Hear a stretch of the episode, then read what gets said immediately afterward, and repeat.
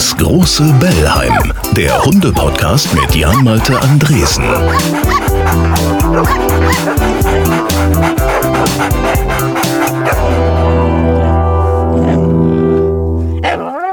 Hey, it's time for a little Jubiläum. Hallo und herzlich willkommen hier zum großen Bellheim. Folge 10 ist das heute. Das heißt, seit 20 Wochen machen wir das. Mit wachsender Freude, mit tollen Gästen und vor allen Dingen mit euch. Und ihr werdet auch immer mehr. Wie schön, dass ihr wieder dabei seid. Wo auch immer ihr den großen Bellheim hört, weiß es ja nicht, Hunderunde, Spaziergang im Auto, zu Hause, beim Duschen. Würde mich riesig freuen, wenn ihr mir ein Foto schickt. Also jetzt nicht beim Duschen, aber weiß ich nicht, von einer Hunderunde oder äh, wie ihr spazieren geht oder den Bellheim im Auto hört.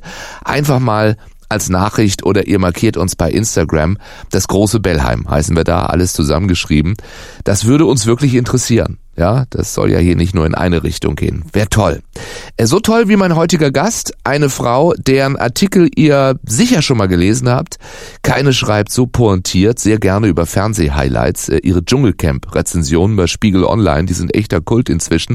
Sie schreibt aber natürlich über vieles, vieles mehr und sehr gerne auch über Hunde, über ihre Liebe zu ihrem Juri und auch was sie für den Juri schon so alles ausgegeben hat. Anja Rötzel ist mein Gast heute. Sie ist gleich da. Äh, vorher noch eine kurze Info, damit Toffi auch was zum Fressen kriegt. Das große Bellheim wird präsentiert von Mr. Fred. Das ist Hundefutter wie selbst gekocht. Umweltfreundlich verpackt im Tetrapack. Riecht gut, schmeckt gut und tut gut. Mit Zutaten in Lebensmittelqualität. Frisches Fleisch, frisches Obst und Gemüse, energieliefernde Kohlenhydrate und wertvolle Öle mit Omega-3 und 6. Bereit für besseres Hundefutter? Dann bestell deiner Fellnase jetzt die Probierbox.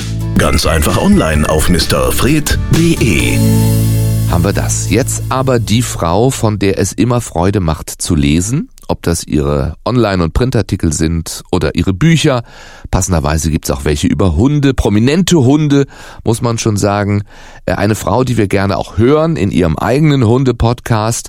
Ja, wie schön, dass sie heute bei uns ist im großen Bellheim. Anja Rützel. Hallihallo. Guten Morgen. Guten Morgen. Ja, wir nehmen das hier morgens auf. In der Podcast-Zeit ist das ja eigentlich, das ist ja immer egal, wann. Die Stimmt. Leute hören das ja abends oder sonntags. Es ist vollkommen wurscht. Für uns ist ich Guten Morgen. Ich bin immer glücklich, wenn ich irgendwie äh, Arbeitsnachweise habe, dass ich morgens schon was geleistet habe. Deswegen. okay, es ist 10.33 Uhr. Ich bin heute um 3.10 Uhr aufgestanden. Nur mal von wegen Guten Morgen und so. Na, wie schön, dass das geklappt hat. Äh, Anja Rützel, äh, prominente Hundebesitzerin, Hundeliebhaberin, Hundefreundin. Äh, ich habe so viel gelesen schon über deinen Hund und freue mich, dass wir miteinander reden dürfen. Freue mich auch immer über deinen Podcast, äh, in dem es viele tolle Sachen gibt, aber nicht das, was ich hier habe, nämlich das Hundefreunde Freundebuch. Das gibt es auch. Also man kann als Hundebesitzer in so ein Freundebuch reinschreiben, mhm. so wie wir das in der Schule immer gemacht haben. Ähm, und das könnten wir jetzt vielleicht einmal kurz durchgehen. Name habe ich schon ausgefüllt, Anja Rützel. Äh, was schreibe ich bei Beruf rein? Ähm, Autorin. Alter in Menschenjahren. 48. Wo steht deine Hundehütte? In Berlin. Wie groß ist dein Rudel? Ähm, wir sind ein Zweierrudel, aber wenn es nach mir ginge und irgendwann jetzt mal ein Gutshaus vom Himmel fiele, äh, wären das noch viel, viel mehr Hunde. Hunde dann, okay. Äh, dein Lieblingshund?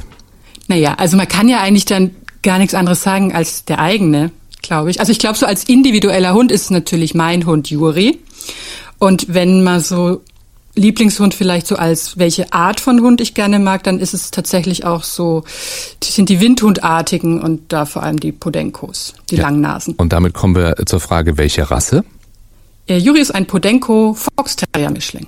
Also auch ein bisschen, bisschen was anderes noch mit drin. Es ist eine recht extravagante Mischung, tatsächlich. Welches Leckerli funktioniert immer? Ähm, das ist getrocknetes Entenfilet. Mm. In welcher Version? In Streifen oder in, in so kleinen ähm, Nuggets. Ja. Und es gibt hier im Haus ein Nachbarskind, das den Juri sehr liebt. Und das ist aber noch ganz klein und dem gebe ich manchmal so ein Leckerli, damit das, dem Juri das Leckerli anreichen kann.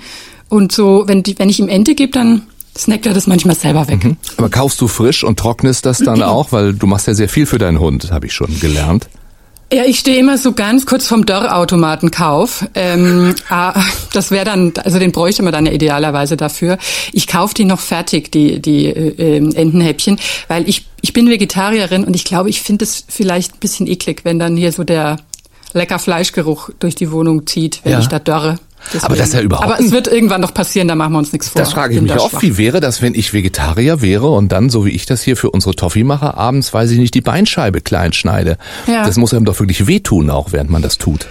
Mm, Ich finde, das, das geht. Also ich bin gerade, ich habe ihn am Anfang gebarft, den Juri, tatsächlich, und äh, bin jetzt auch wieder kurz davor, ähm, zu äh, Rohfleischfütterung überzugehen. Und das waren dann immer solche, wenn ich so Pansenbatzen oder sowas hatte, das war dann so abstrakt.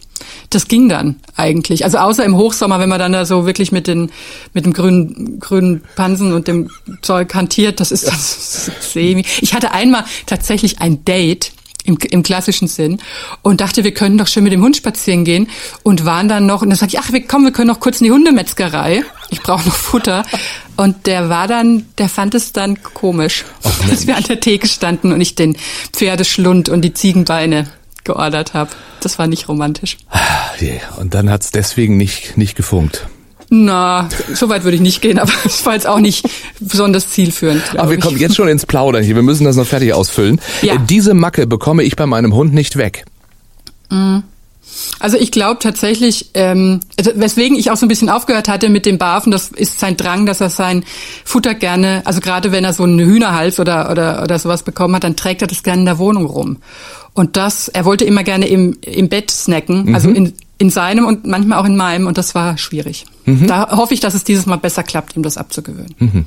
Weiß, was du, was du meinst. Wir hatten gestern auf einem Schienenbein sind wir eingeschlafen. Auf einem Schweine Ja. Schienenbein.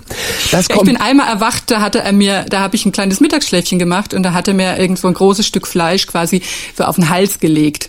Äh, davor, also, also eine nette Geste auf der einen Seite, aber naja. Äh, wo, wo waren wir jetzt hier?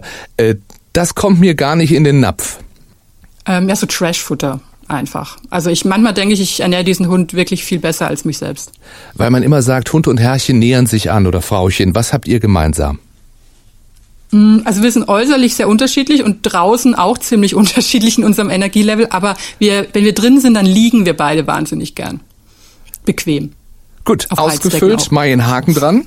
Äh, unsere Gemeinsamkeit, Anja, wir beide haben einen Podcast und einen Hund, Ja. der gerettet wurde ein, äh, und Mischling ist und mit Mhm. dem Flugzeug gebracht wurde, tatsächlich. Äh, allerdings nicht mit dem Privatflugzeug bei uns. Ich habe diese Geschichte in deinem Podcast gehört. Das ist ja schon großartig.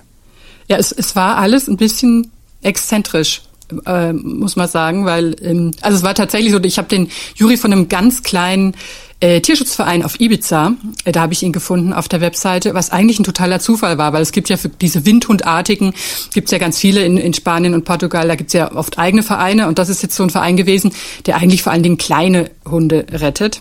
Und ähm, und eine, die quasi der Transfer nach Deutschland geht da so vonstatten, dass eine gute Freundin dieser äh, Tierschützerin, die ist relativ wohlhabend, sag ich mal. Die hat nämlich einen Privatchat und ähm, hat eine äh, Finca irgendwie auf Ibiza und wohnt in, glaube ich, Nähe von Hannover oder so. Und wenn die dann hin und her chattet, dann lädt die auf dem Rückflug quasi immer ihr Flugzeug voll mit armen Hunden, die in ihre in ihr neues Zuhause transportiert werden. Und, ähm, und das fand ich dann schon relativ posch. Also Juri musste nicht in so eine Box und in einen Transportraum, sondern saß wirklich so angeschnallt im Sitz. Ja. So und kam in die Nähe von Hannover, Genau. Nach Uetze. Nach Uetze. genau, da habe ich ihn, da habe ich ihn abgeholt. Das war eine, äh, eine, eine herrliche Fahrt. Ähm, hat mich ein, ein Freund äh, transportiert, weil ich wäre auch nicht in der Lage gewesen, selbst zu fahren, weil ich wirklich sowas von aufgeregt war und und außer mir. Und da haben wir den Juri dann eingesammelt und ich habe ihn erst nicht erkannt, weil er riesig war. Einfach, er war riesig. Er war größer als ich es vorgestellt. Es war auch ein Blind Date, ne, bei euch tatsächlich. Ja. Also du, du hast nur Bilder gesehen oder ein kleines Video wahrscheinlich. Und Genau. hast du Katze oder einen Hund im Sack dir besorgt? Ja, also vor allen Dingen, ich, ich glaube, ich habe es auf eine Art geahnt, dass er wirklich groß ist. Ähm, ich hatte vorher so eine Art von Fox Terrier, aus Ungarn war der, also auch kein reinrassiger oder so. Ähm, und der war am Ende sehr krank und alt und dann war das halt praktisch, den konnte man in so eine blaue Ikea-Tasche stecken, ähm, wenn der am, beim Spaziergang nicht mehr konnte. Da dachte ich, den hatte ich immer so ein bisschen im Blick, der, der Hund, den ich habe, der darf höchstens so groß sein, dass ich ihn noch tragen kann, wenn mal was ist oder so. Und dann war der, also ich, mir fiel dann auch ein, als ich ihn gesehen habe und dachte, oh mein Gott, die langen Haxen, ähm, dass ich immer nur Bilder, also Brustbilder von ihm gesehen hatte. Entschuldigung, und man hatte mir quasi diese langen äh, Windhundartigen Stelzen ähm, so ein bisschen vorenthalten und gesagt, der kommt ganz nach der Mutter, nach dem Fox Terrier. Ja. Das war nicht so. Aber, aber das, das Format muss eigentlich immer sein, auch für jeden, der sich einen Hund anschaffen möchte und Angst hat, dass der Hund nicht mehr kann, muss in eine blaue Ikea-Tasche passen. Ja, also das war wirklich richtig gut. Also ähm, Glaube ich. Sah auch, äh, der mochte das und das war so die, die perfekte Größe, auch für die U-Bahn oder so, ne? Muss ja nicht irgendwie unten sein. Und das wird mit dem hier aber äh, eng. Ja, aber wie toll, also der, von wegen Privatflugzeug, äh, dass es überhaupt einen mhm. Flugplatz in Uetze gibt, das war für mich die äh, auch mitspannende Information an dieser er Geschichte. Er wurde, glaube ich, irgendwie in Hannover abgeworfen und dann, dann Also und da hast du ihn dann in Das war so ein bisschen, das war so ein bisschen so eine Transportkette von Leuten, die quasi von dem Tierschutzverein schon einen Hund adoptiert ja. hatten, die auch eine ganz eigene Welt, oder? Mhm. Also bei uns war es was Zypernhunde heißt die Organisation. Äh, Toffi kommt von Zypern und die sammeln auch. Und das war letztes Jahr schon in Pandemiezeiten und da haben sie sehr lange gesammelt und auch mussten warten, bis es einen, einen Flug auch wieder gab von von mhm. Zypern nach Deutschland. Und ich weiß, dass wir nachts um drei Uhr im Cargo-Bereich des Kölner Flughafens mit 100 anderen Leuten warteten und dann kamen 100 Boxen, Boxen tatsächlich aus dieser Maschine ähm, da stelle ich mir das bei dir fast schon romantischer vor. Das war sehr entspannt. Also das hatte ich, die Situation hatte ich mit meinem äh, ersten Hund, mit dem Figo, den habe ich, ähm, der kam aus Ungarn eben mit so einem Transporter und den hatte ich dann an so einer Autobahnraststätte nachts um halb fünf äh, haben wir da auf den Transporter gewartet. Das war ein bisschen spooky mhm. insgesamt aber dann eben auch eine, eine wunderschöne Geschichte, die dann äh, sich mit Figo ergeben hat und ein langes Beisammensein. Äh, und du hast dich jetzt ja wieder dann wahrscheinlich bewusst für einen Hund aus dem Tierschutz entschieden. Ja. Warum? Also es ist nicht so, dass es nicht Rassehunde gäbe, die mir super gut gefallen. Es gibt so ein paar Rassen, wo ich sage, die ähm, finde ich optisch einfach schön und auch von Eigenheiten, die sie dann doch so ein bisschen in die Wiege gelegt kriegen sozusagen. Aber es gibt einfach so irre viele, ich sag mal wirklich arme Hunde, die irgendwo sitzen, ähm, dass ich das nicht übers Herz brächte, zu sagen, ähm, nee, ich möchte, dass für mich quasi ein Hund, grob gesagt, produziert wird. Also muss jeder selber wissen und das ist für mich auch okay, wenn ich ich hasse jetzt keine Rassehundbesitzer oder finde das ganz schlimm. Es ist halt so eine muss halt jeder selber entscheiden und ich denke, solange es so viele gibt, die ähm, die ja auch wunderschön und toll und besonders und ähm, sind und ja gar nicht alle eine Macke haben, was ja so das Vorurteil ist. Also solange es quasi noch eine äh, eine Überzahl von Hunden äh, gibt, die noch nicht untergebracht sind, nehme ich dann eher einen von denen, denke ich. Figo war der erste Hund? Mhm den du dann ja auch relativ spät erst erst hattest. Also gab es irgendwie genau. einen Moment in deinem Leben, wo sich ein Hundewunsch bei dir entwickelt hat, wo du gesagt hast, so ich ich möchte gerne einen Hund an meiner Seite? Also ich war Hunde besessen, seit ich klein war, tatsächlich. Also ich, ich habe mir jedes Jahr zum Geburtstag und zu Weihnachten und zu allem einen Hund gewünscht und konnte das überhaupt nicht verstehen, dass ich, äh, ich nie einen bekommen ähm, habe, weil ich auch auf dem Land groß geworden bin und das schon gegangen wäre, muss ich sagen. Ähm, aber meine Eltern konnten damit nicht so viel anfangen. Und dann wollte ich eigentlich, hätte immer gerne einen gehabt. Also vielleicht während dem Studium nicht so, weil ich da schon dachte, wie soll das gehen. Aber als ich dann, also ich bin ja erst seit, weiß ich gar nicht, so ungefähr sechs Jahren überhaupt freiberuflich. Vorher war ich immer angestellt in Redaktionen als Redakteurin. Und äh, da dachte ich immer, ach, so ein Bürohund, wie schön wäre das, wenn der mit mir in die Arbeit gehen könnte ähm, mich so aufheitern könnte, bisschen un untertags. Und da war das aber meistens verboten tatsächlich in den Redaktionen. Ja, wie in den äh, meisten Büros auch, ne? Und daran arbeitet ja, ja äh, was war das, habe ich auch in deinem Podcast gehört, der Büroverband, äh, nee, der, der, der Bundesverband Bürohunde. Genau, den es eine tolle Organisation. Ja. Ich bin riesiger Fan davon. ähm, die, die machen so äh, ganz tolle Aufklärungsarbeit eben in den Büros, Betrieben, Ämtern und so und ähm, und versuchen so ein bisschen da die Ängste abzubauen, wenn wenn es heißt, ja, aber wenn jemand kommt, der Angst hat oder Allergien hat, da gibt's wirklich ähm, eigentlich fast überall eine Lösung. Die klären so ein bisschen auf, wie toll das wirklich fürs Betriebsklima ist. Und da habe ich echt drunter gelitten, aber mir war aber klar, ich will keinen Hund haben, der den ganzen Tag zu Hause sitzen auf mich wartet. Ähm, das ist ja Quatsch, weil so ein Hund will ja eigentlich idealerweise so oft wie möglich bei einem sein. Und ähm, sobald ich mich dann quasi selbstständig gemacht habe, war das das Erste, was kam, der Hund. Dort, jetzt ist Juri da, dein Freund. Also äh, hier dein, dein wunderschönes Buch, müssen wir auch noch drüber sprechen, Schlafende Hunde. Äh, gleich vorne die Widmung für meinen Freund Juri. Das ja, ist ja also für dich.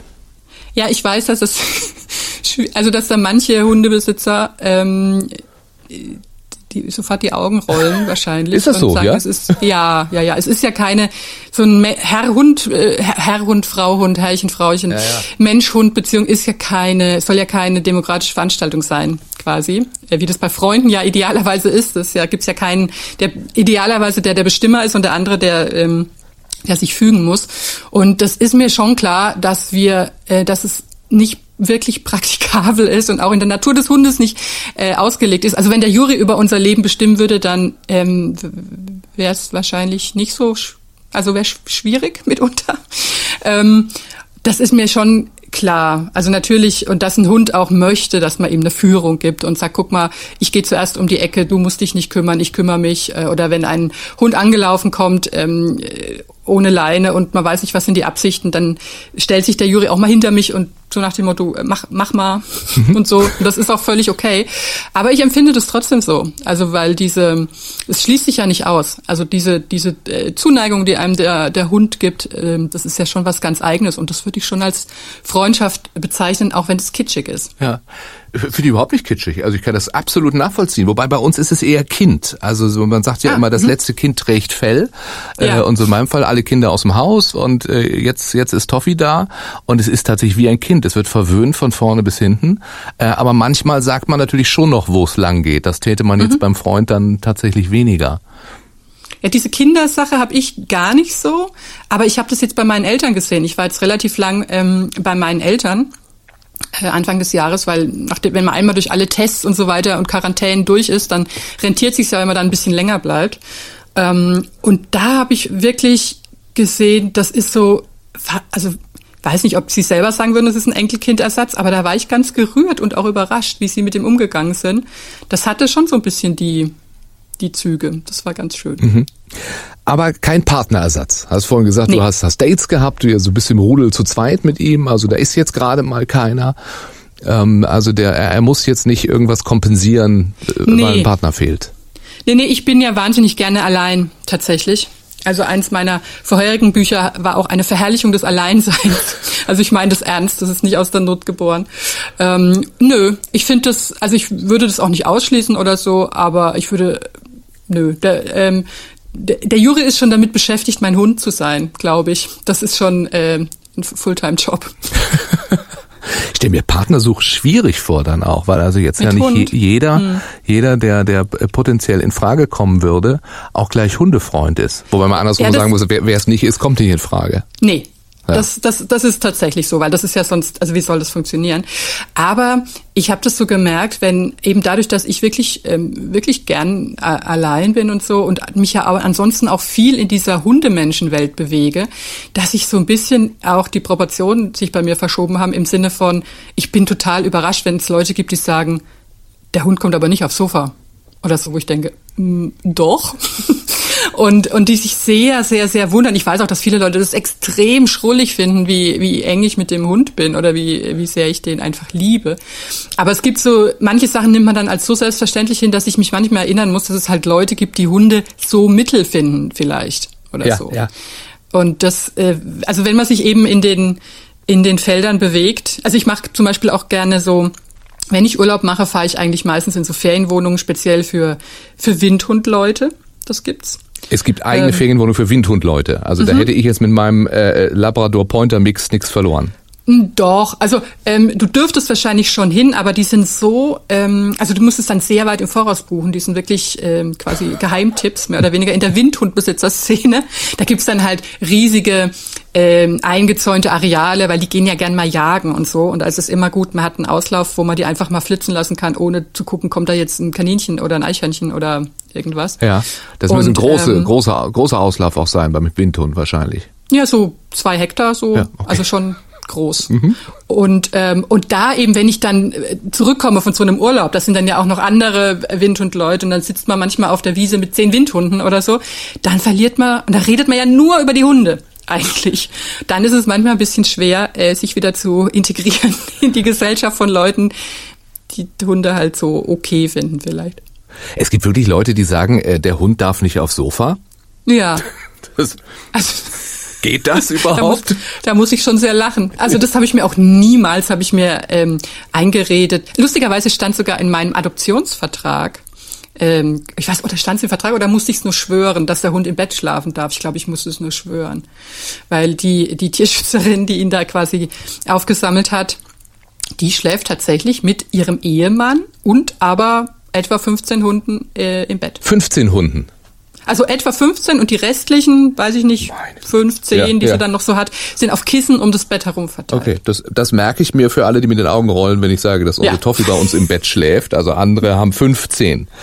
Und man kann den Hund ja auch mal vor die Tür bringen. Wobei jetzt hat Toffi einen Snuggle Dreamer.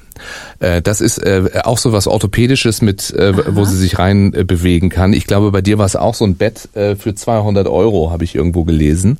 Kann wir, waren, wir waren 250 Euro. Jetzt ist es der Snuggle Dreamer. Ist das so ein Kringel? Ist das so eine Kringelform? Das ist oder? so ein Kissen und das hat dann so ein, muss man so einen Stab durchschieben und da kann sie sich rein bewegen und ist wie so eine Höhle halt. Ah, okay. Ja. ja der, der, handgemacht der natürlich, handgemacht. Natürlich. Dauert sechs Wochen, bis da ist. Haben wir sehr drauf gewartet.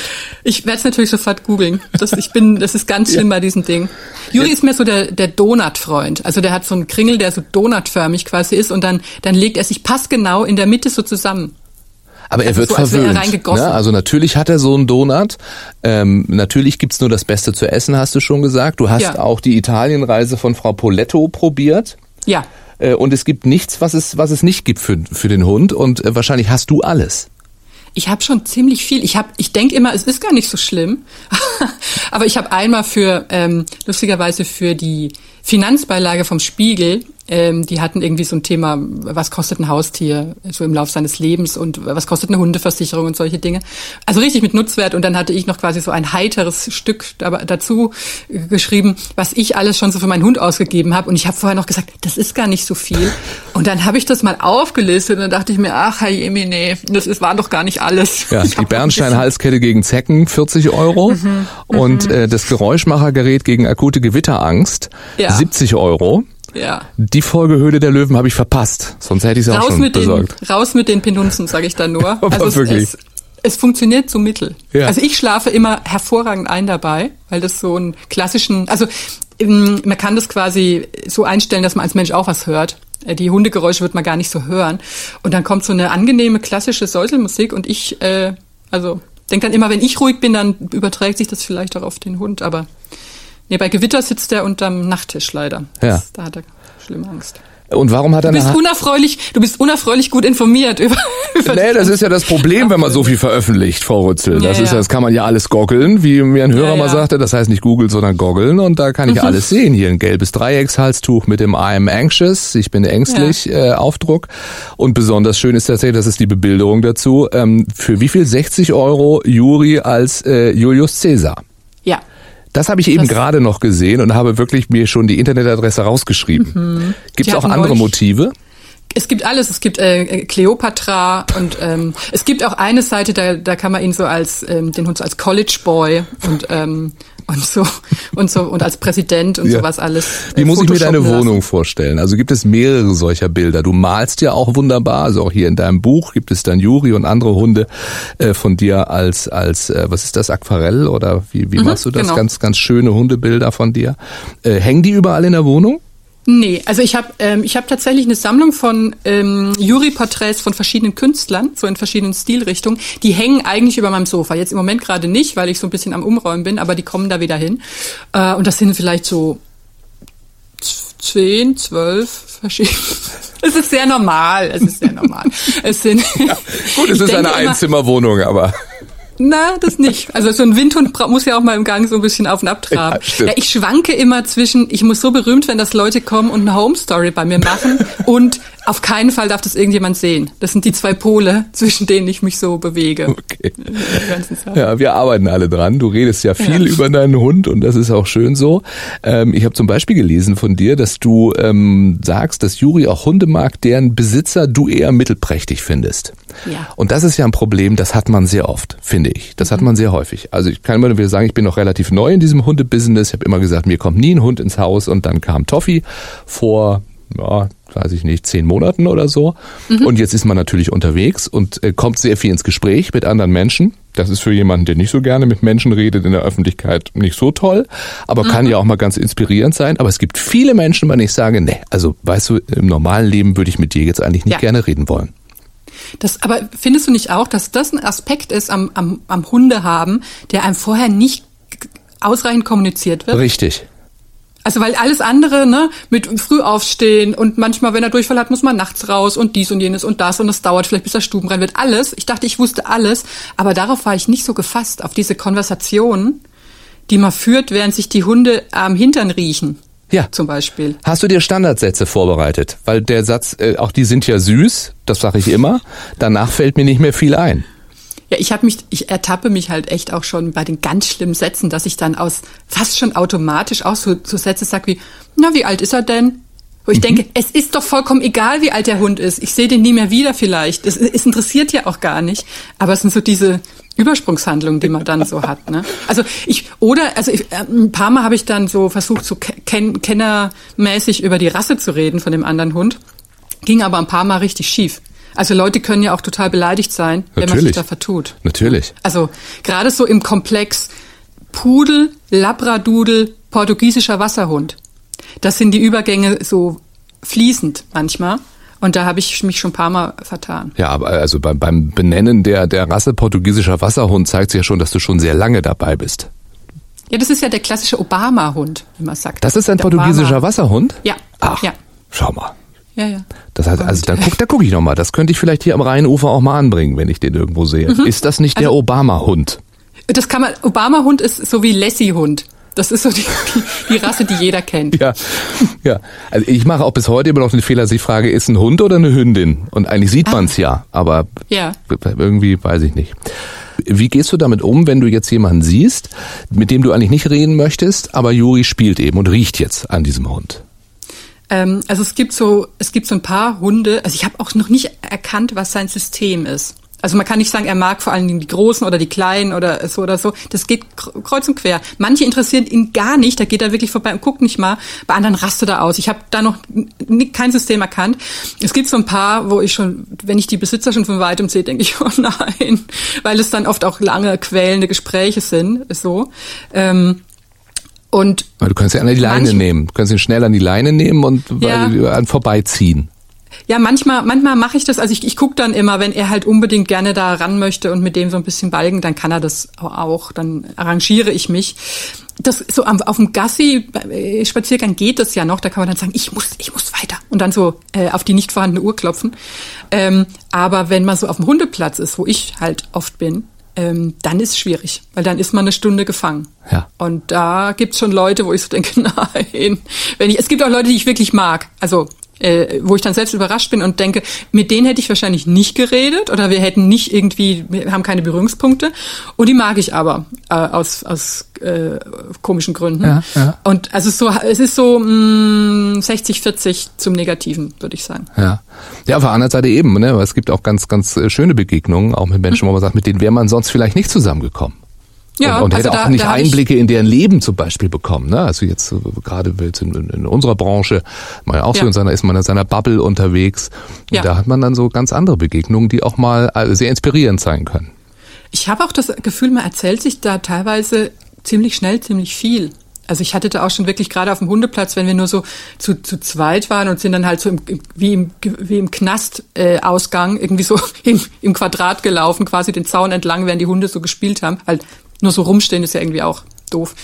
Ähm, und da haben mir teilweise Leute auch schon Sachen erzählt von irgendwelchen Schicksalsschlägen und Krankheiten oder wie es bei ihnen in der Familie organisiert ist. Wo ich, weil es ja so ein komisches, man hat so eine Gemeinsamkeit, der Hund, und ist deswegen schon kein ganz komischer Mensch oder so. Man mag zumindest einen Hund. Ähm, und dann hat es trotzdem ja die Anonymität, weil man stellt sich, also ich kenne von allen, also von den meisten kenne ich halt den Namen vom Hund und von viel nicht den Namen vom Mensch. Ja. Reicht und dann ja habe ich auch so eine, ich habe so eine kleine Windhund-Gang, äh, mit der ich mich manchmal verabrede, eben damit der Juri so Gleichgesinnte zum Flitzen hat. Und die sind alle unter den Hundenamen im Handy eingespeichert. Natürlich. Und irgendwann kann man dann auch nicht mehr fragen. irgendwann muss man das so hinnehmen. Wie heißt du eigentlich? Hm. Irgendwann ist es vorbei. Das stimmt. Ähm, auf der anderen Seite ist ja so, dass man auch Menschen gerne ähm, danach beurteilt, wie sie mit ihren Hunden umgehen. Ja. Ne, das ist das ist ja auch so eine Sache. Also das habe ich, das habe ich tatsächlich auch ähm, so, wo, wo, ich, wo ich so denke, dass es ähm, das, also da kann ich dann auch über gewisse Sachen nicht hinwegsehen. Also wenn jemand irgendwie sehr grob ist zu dem Hund oder so, dann äh, möchte ich damit, also möchte ich mich gar nicht mehr näher befassen. Da weiß man dann eigentlich auch schon ziemlich genau. Ich fürchte, bei mir weiß man auch ziemlich genau, immer das so. Ja, ist ein, ist ein Freund, verwöhnt mhm. den Hund und äh, wenn der mal nicht auf dem Sofa schlafen darf, das ja. sieht man ja wohl gleich bei der Frau. Ja, deren Namen wir leider nicht wissen, aber ihr Hund heißt Juri. Ja, das, das, das äh, Lustige ist, dass ich hier, dass es so ähm, mindestens ein Kind mit Mutter gibt hier in der Nachbarschaft, die mich als die Frau mit dem komischen Hund bezeichnet. das, das sagen Sie dir auch finde. oder hat das jemand anders gesagt? Ja, das hat das Kind sehr laut gesagt und der Mutter war es peinlich. Da ist wieder die Frau mit dem komischen Hund. Und der nicht ja. mal mehr in eine blaue Ikea-Tasche passt. Nee, der, der, Hund ist nicht, der Hund ist ähm, äh, außergewöhnlich weil er schon sehr speziell aussieht. Und äh, manchmal irritiert es Kinder, weil er manchmal auch ein bisschen, also manche Kinder denken auch, es wäre ein sehr großer Fuchs. Mhm.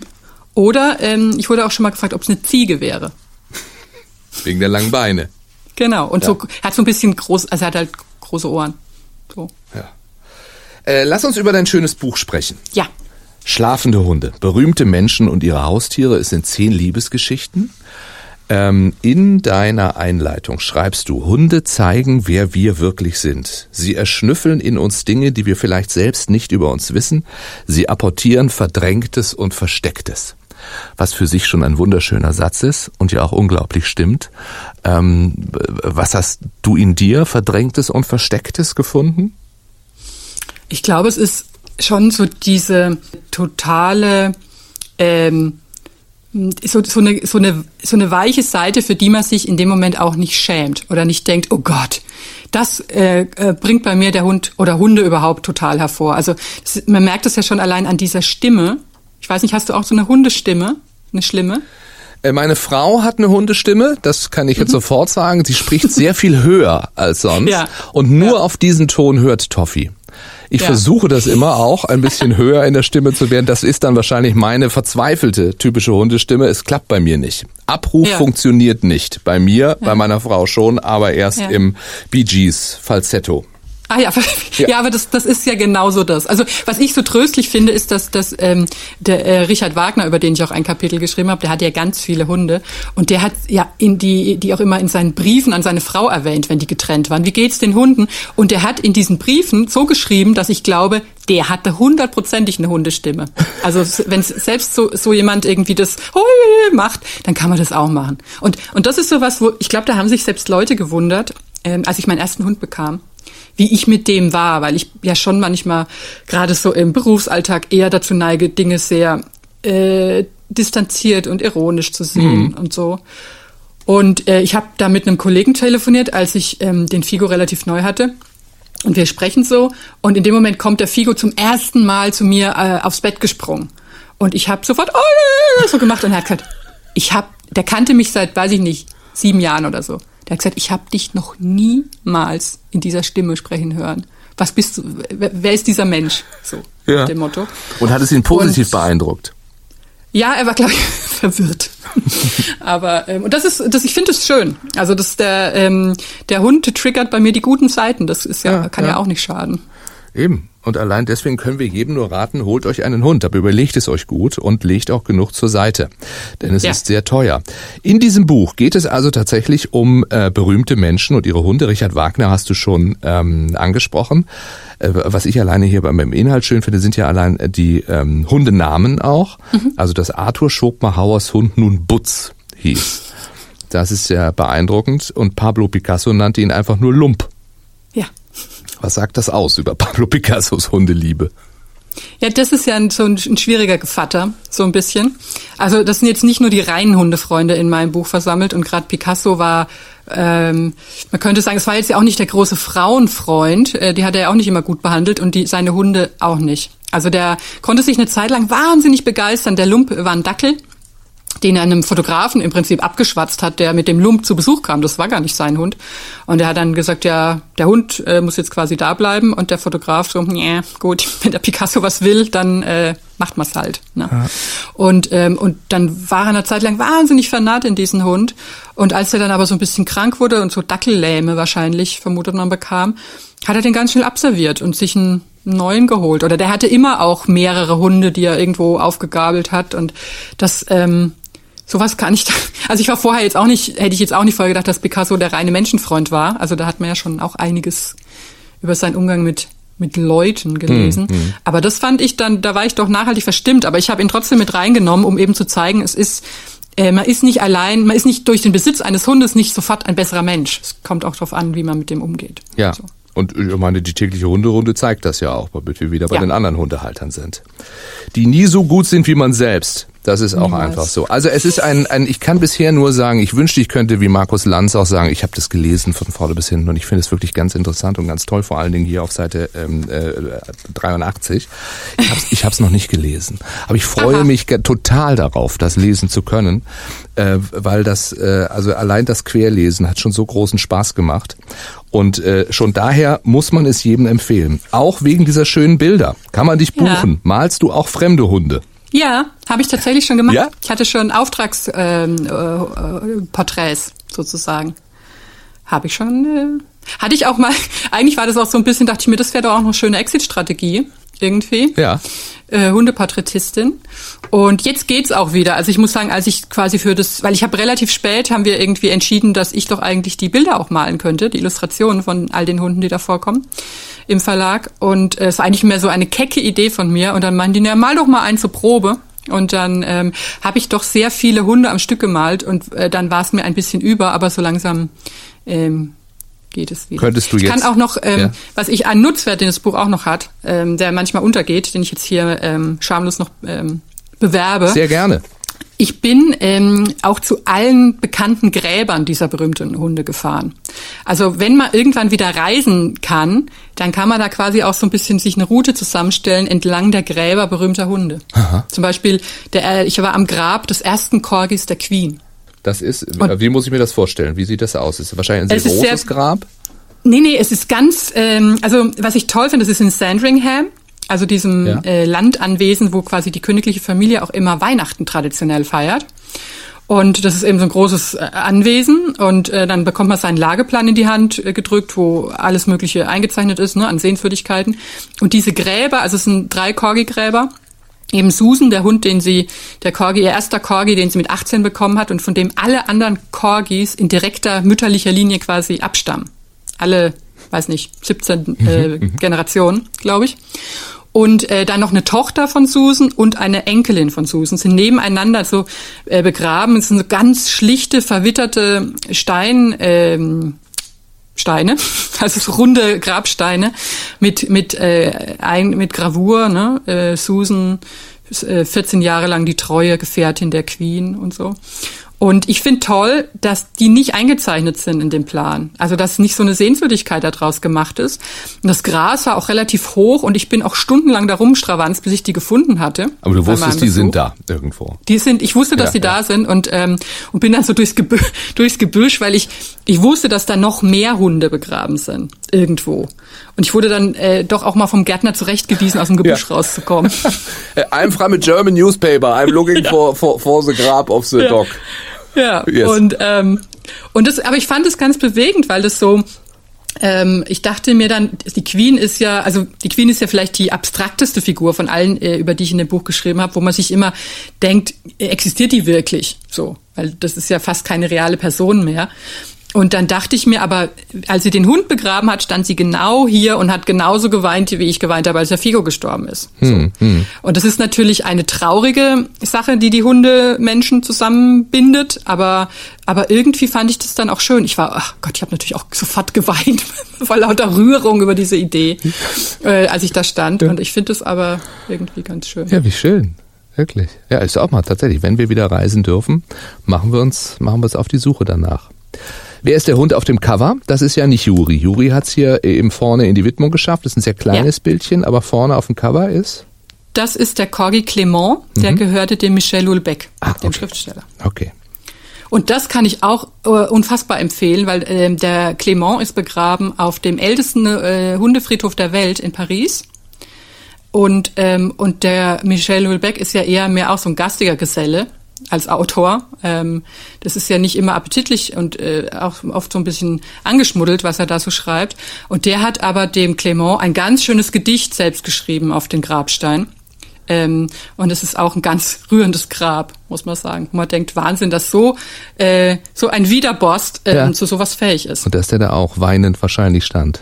Ja, ich dachte immer auch, wenn, wenn man, wenn man den Ulbeck mal dringend treffen muss, dachte ich, muss man einfach nur sich eine Woche lang wahrscheinlich an diesem Tierfriedhof aufs Bänkchen setzen und dann wird er schon kommen mit der Gießkanne.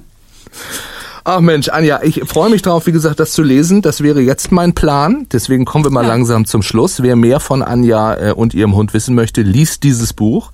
Schaut bei Instagram vorbei. Da gibt's ganz viele wunderbare äh, Bilder. Äh, vor allen Dingen von Juri in Heizdecke zum Beispiel. Ist es deine Heizdecke oder seine eigene? Es ist eine geteilte Heizdecke. Es ist eine geteilte. Also eigentlich ist es meine, aber machen wir uns nichts vor, ne? Und hört ihren wunderbaren Podcast, gibt's bei Audible, glaube ich, ne? Schnauze. Mhm. Äh, ja. Ist aber erste Staffel durch und wahrscheinlich zweite Staffel wegen des großen Erfolgs ja. in Vorbereitung. Wir sind gerade dabei an Gut. der zweiten Staffel. Also ich lese, ähm, werde den Bundesverband Bürohund kontaktieren. Unbedingt. Und äh, danke dir ganz, ganz herzlich für dieses inspirierende und auch weiterhin äh, ein Gespräch, an dem ich äh, sehr viel mitgenommen habe, denn ich bin ja noch im Lernprozess. Ich danke für die Einladung, es war sehr schön. Achso, und Links zu äh, Anjas Büchern, äh, zum Podcast und zu dem wirklich sehr lesenswerten Artikel darüber, was sie für Juri schon so alles gekauft hat, äh, da könnt ihr dann auch dieses Juri als Cäsar-Bild sehen, findet ihr in den Show Notes bei uns im Netz auf bellheim.online. So, und auch das darf nicht fehlen. Antworten auf eure Fragen rund um Hund äh, von TV-Hundetrainer Marc Lindhorst. Das ist unser Hundeflüsterer. Und da ist er. Marc, hallo. Hallo.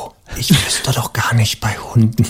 Ach so. bei Hunden muss man gar nicht flüstern. Ich dachte, du flüsterst so, weil du so wild alleine auf Abstand in den Mai getanzt hast. Übrigens ist Frauchen ja auch da. Ich habe noch gar nicht, entschuldige bitte. Da ist sie. Hallo. Ja, Toffi tanzt aus anderen Gründen momentan, da müssen wir gleich drüber sprechen. Aber wir haben wieder viele Fragen bekommen aus der Bellheim-Community. Ich wollte eigentlich noch was zu, der, zu dem Flüstern fragen. Na? Ja. Schimpfen mit dem Hund, ist das wirklich, darf man das nicht? Wer sagt denn das? Ach, das habe ich jetzt schon ganz oft gelesen, dass man nie die Stimme erheben soll und immer so schön entspannt sprechen soll. Ja, wenn, wenn der Kontext passt, ist das ja auch in Ordnung. Aber wenn Toffi jetzt Blödsinn macht oder was verboten ist, dann darfst du auch mal mit der schimpfen. Also wenn die Beziehung passt, dann äh, wird da nicht äh, die Welt untergehen. Ich glaube, dass du mit Jan Malte ab und zu auch mal geschimpft hast, bestimmt in eurer Beziehung. Und es hört sich nicht so an, als wenn der jetzt stark verhaltensauffällig dadurch geworden wäre. Das liegt daran, dass der mir gar nicht zuhört, wenn ich schimpfe. Was hast du gesagt? Das kriegt er gar nicht mit. Dann ist der Gang zum Ohrenarzt vielleicht empfehlenswert ja. als erste Hilfemaßnahme. Okay. Dazu mehr im HNO-Podcast. Jetzt Fragen. Genau. Was? Flowerpot 5630 fragt. Also ihr Hund, ich glaube, Flowerpot ist weiblich, oder? Ich hatte jetzt, als du angefangen hast mit Flowerpot, dachte ich, was ist denn das jetzt für eine Frage? Ich nee, habe schon in meinem Gehirn gekramt, was das mit Hund zu tun hat. Was soll ich dazu jetzt sagen? Also, der Hund von Flowerpot, 5630, der buddelt im Garten so stark, dass der schon aussieht wie ein Schweizer Käse. Und sie fragt, wie sie dem Hund das abgewöhnt, aber bitte nicht die Antwort, dass es eine spezielle ähm, Region im Garten geben soll, wo der Hund buddeln darf. Jetzt gibt's schon Antwortwünsche. Ja, ja, das darf der Marc nicht antworten, weil so groß ist der Garten nicht. Also okay, macht Sinn. Es ist schön, dass es genau, dass es jetzt schon eingeschränkt wird, was ich nicht mehr sagen darf oder sagen soll. Ähm, okay, Spaß beiseite. Ähm, also der Hund, die Hündin sollte Punkt eins nicht mehr allein im Garten sein, damit sie dort buddeln kann. Und das zweite ist, ähm, etwas mit dem Hund oder der Hündin im Garten tun, was viel, viel, viel, viel toller ist als Buddeln, um eine Alternative zu, äh, anzubieten, dass die Hündin sagt, ja, ich brauche ja auch gar nicht buddeln im Garten, wenn mir langweilig ist. Ich kann ja was mit meiner Halterin oder meinem Halter machen.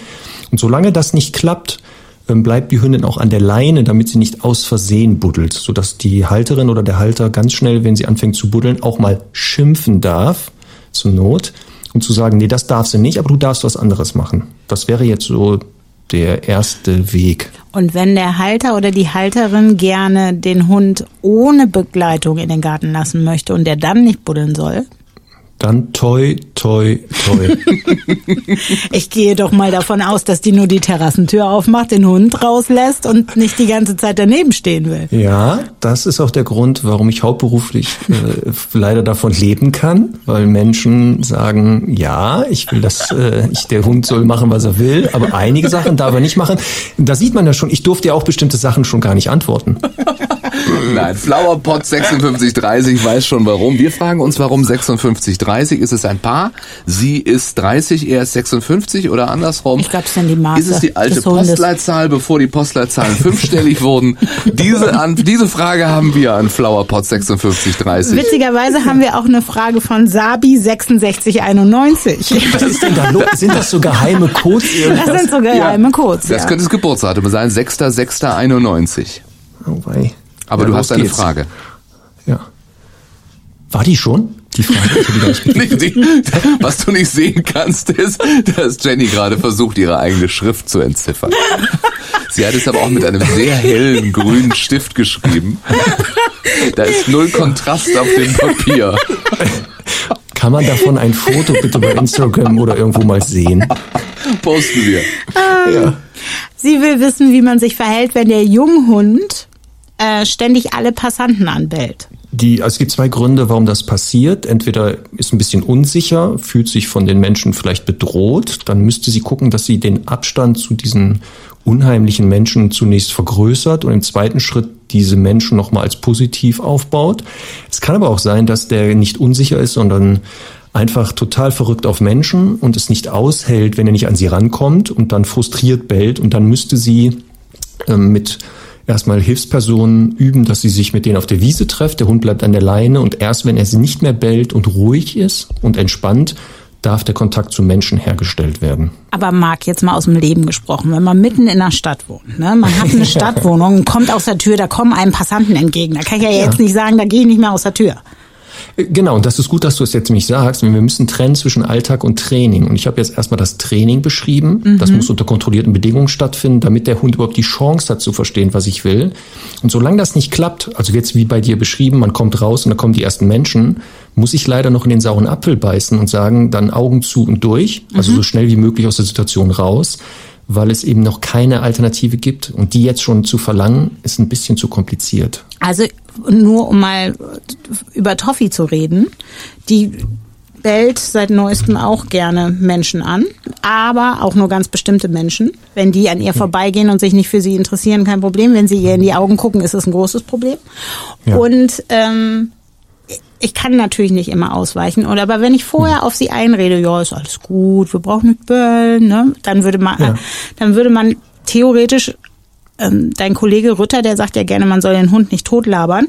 Aber ich habe festgestellt, dass, dass das Toffi total beruhigt, weil sie meint, okay, die ist gut drauf, bin ich auch gut drauf, bin ich, reg ich mich nicht auf. Sollte ich das mal vergessen, weil ich gerade links oder rechts ins Schaufenster gucke, dann wird halt gebellt. Also was würde ich da, kann ich nichts tun, oder? Also weil Doch, beim doch, das, Training was- passiert nichts. Also wenn ich im Park Nee. bin oder so, sind die Menschen alle easy. Ja, also was du ja machst ist, ähm, oder was du ja sagst, ist, wenn du sie vorher ansprichst und ihr verbal erklärst, dass da keine Bedrohung ist, entspannt sie, zeigt ja nur, dass sie auch wahrnimmt, wie du die Situation siehst und über die Stimmungsübertragung und das Lernen an deinem Verhalten ja erkennt, ah hoppala, ist doch gar nicht so, wie ich vermute, deswegen mach das ruhig weiter.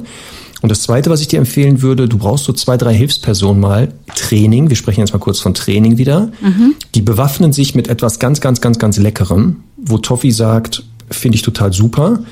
Und dann machen die Folgendes, die sprechen Toffi, bevor sie irgendwas machen, sprechen sie sie an. Also, dass Toffi die anguckt. Also, die sagen Toffi, dann glotzt die und dann nehmen die dieses Leckerchen und schmeißen der das auf die zu. So dass Toffi lernt, wenn mich jemand anquatscht mit meinem Namen und der glotzt mich an, fliegt sofort ein Leckerchen aus dem raus, sodass das Angucken, also das Anglotzen von Menschen erstmal positiv wird. Dass du nachher nicht mehr ihr erklären musst, die sind nicht schlimm, sondern sie sagt, ja, ja, hoffentlich glotzen mich die Menschen an, dann fliegen hier gleich Leckerchen aus denen raus. Und äh, die Menschen darf sie aber vorher nicht kennen, ne? Wäre besser, das oder? könnten bekannte Leute, das könnten ruhig schon Leute sein, die sie kennt. Erstmal so zum Lernen, ich werde angesprochen, angeguckt. Also die Leute sollen, wenn sie die angesprochen haben, wirklich in die Augen kurz gucken, damit sie sich dran gewöhnt, dass wir Menschen halt einfach in die Augen glotzen, aber das gar nicht so böse meinen. Und dann darfst du auch das mal bei Menschen unterwegs ausprobieren, wenn es bei zwei, drei Trainingspersonen klappt. Dann gibst du denen halt die Leckerchen in die Hand, sagst, können Sie mal meine Hündin ansprechen, die heißt Toffi und sobald die guckt, schmeißen Sie mal bitte ein Leckerchen hin.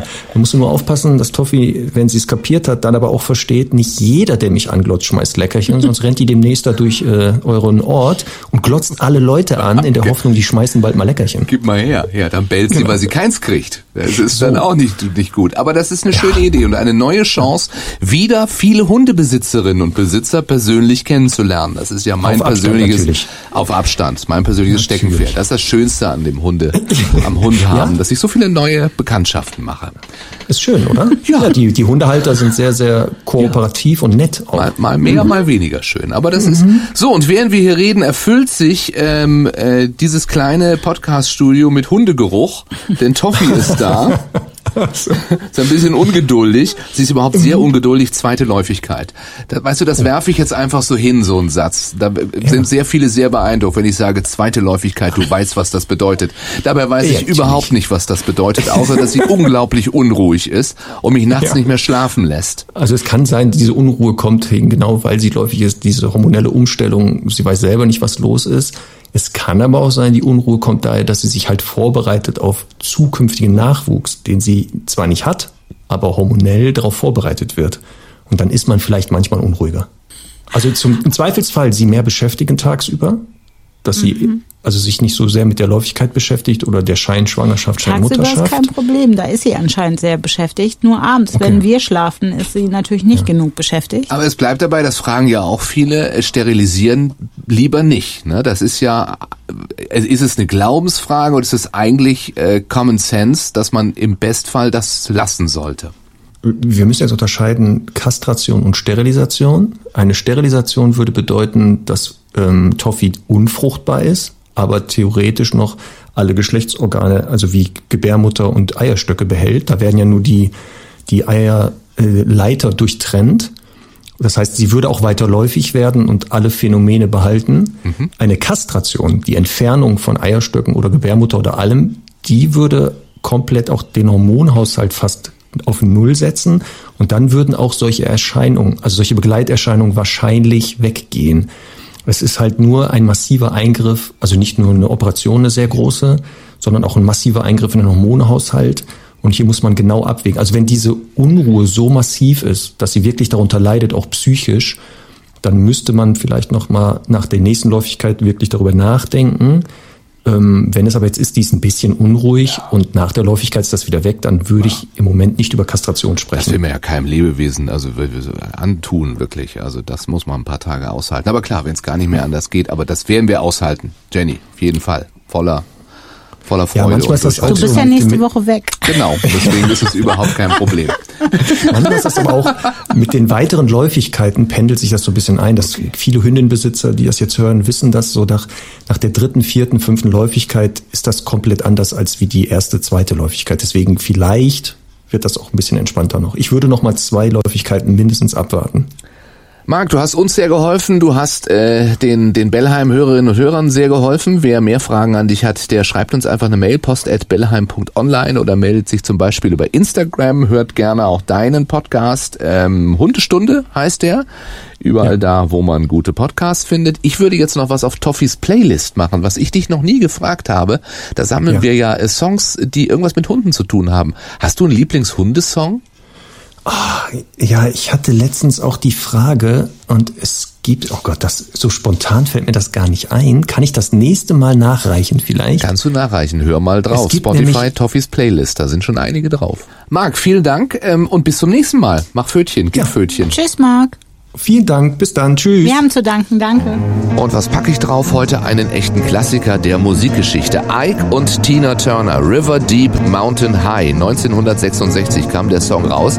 Ein äh, amerikanisches Musikmagazin hat den mal auf Platz 33 der 500 großartigsten Songs aller Zeiten gepackt.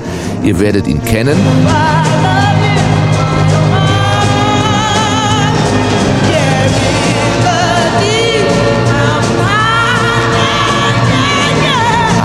Hat der mit Hunden zu tun? Äh, Der geht zwar so los hier, mal genau zuhören. Ever.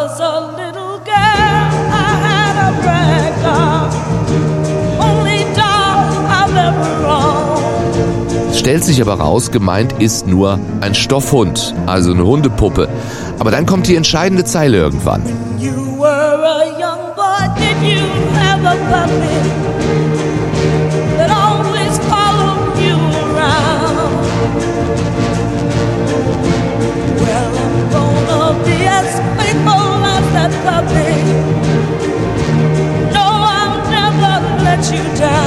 Tina Turner fragt, als du ein kleiner Junge warst, hattest du dann nicht diesen kleinen Welpen, der dir immer gefolgt ist? Round, round, round, round.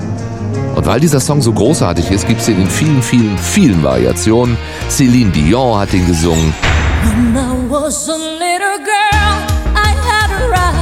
Oder hier Eric Burden. Ganz anders, bisschen rockiger, die Version von Meat Love. When you were a young girl, did you have a ragdoll? Or a doll you ever hold? Und in den 80er nochmal von Erasure in der Synthesizer-Version. When I was a little girl, I had a ragdoll. Schön. Ich packe euch alle drauf. Toffees Playlist bei Spotify. Einfach danach suchen. Da findet ihr äh, ganz viele schöne Songs mit Hund. Hört euch mal durch. Äh, gerne auch durch die vielen anderen Bellheim-Folgen, falls ihr jetzt erst dazugekommen seid. Wir hatten wirklich wunderbare Gespräche mit Sarah Kuttner, mit Reinhold Beckmann, mit Paul Panzer, mit dem unglaublich wissenden Hunde- und Wolfsverhaltensforscher Professor Dr. Kurt Kottreschall. Ihr findet alle Bellheim Podcasts natürlich da, wo man Podcasts findet, bei Apple, bei Google, bei Deezer, bei Amazon Music und natürlich bei Spotify. Und ganz toll wäre es, wenn ihr auf Abonnieren drückt. Dann verpasst ihr keine Folge. Uns hilft das auch ein bisschen. Noch toller, wenn ihr kurz eine Bewertung da lasst, damit die Bellheim Community noch größer wird. Ich freue mich auch über eure Nachrichten, über eure Mails oder eben kurze Nachrichten bei Instagram. Für heute danke fürs Zuhören. In zwei Wochen gibt es die nächste Folge. Ich mach Platz, geb Fötchen. Macht's gut.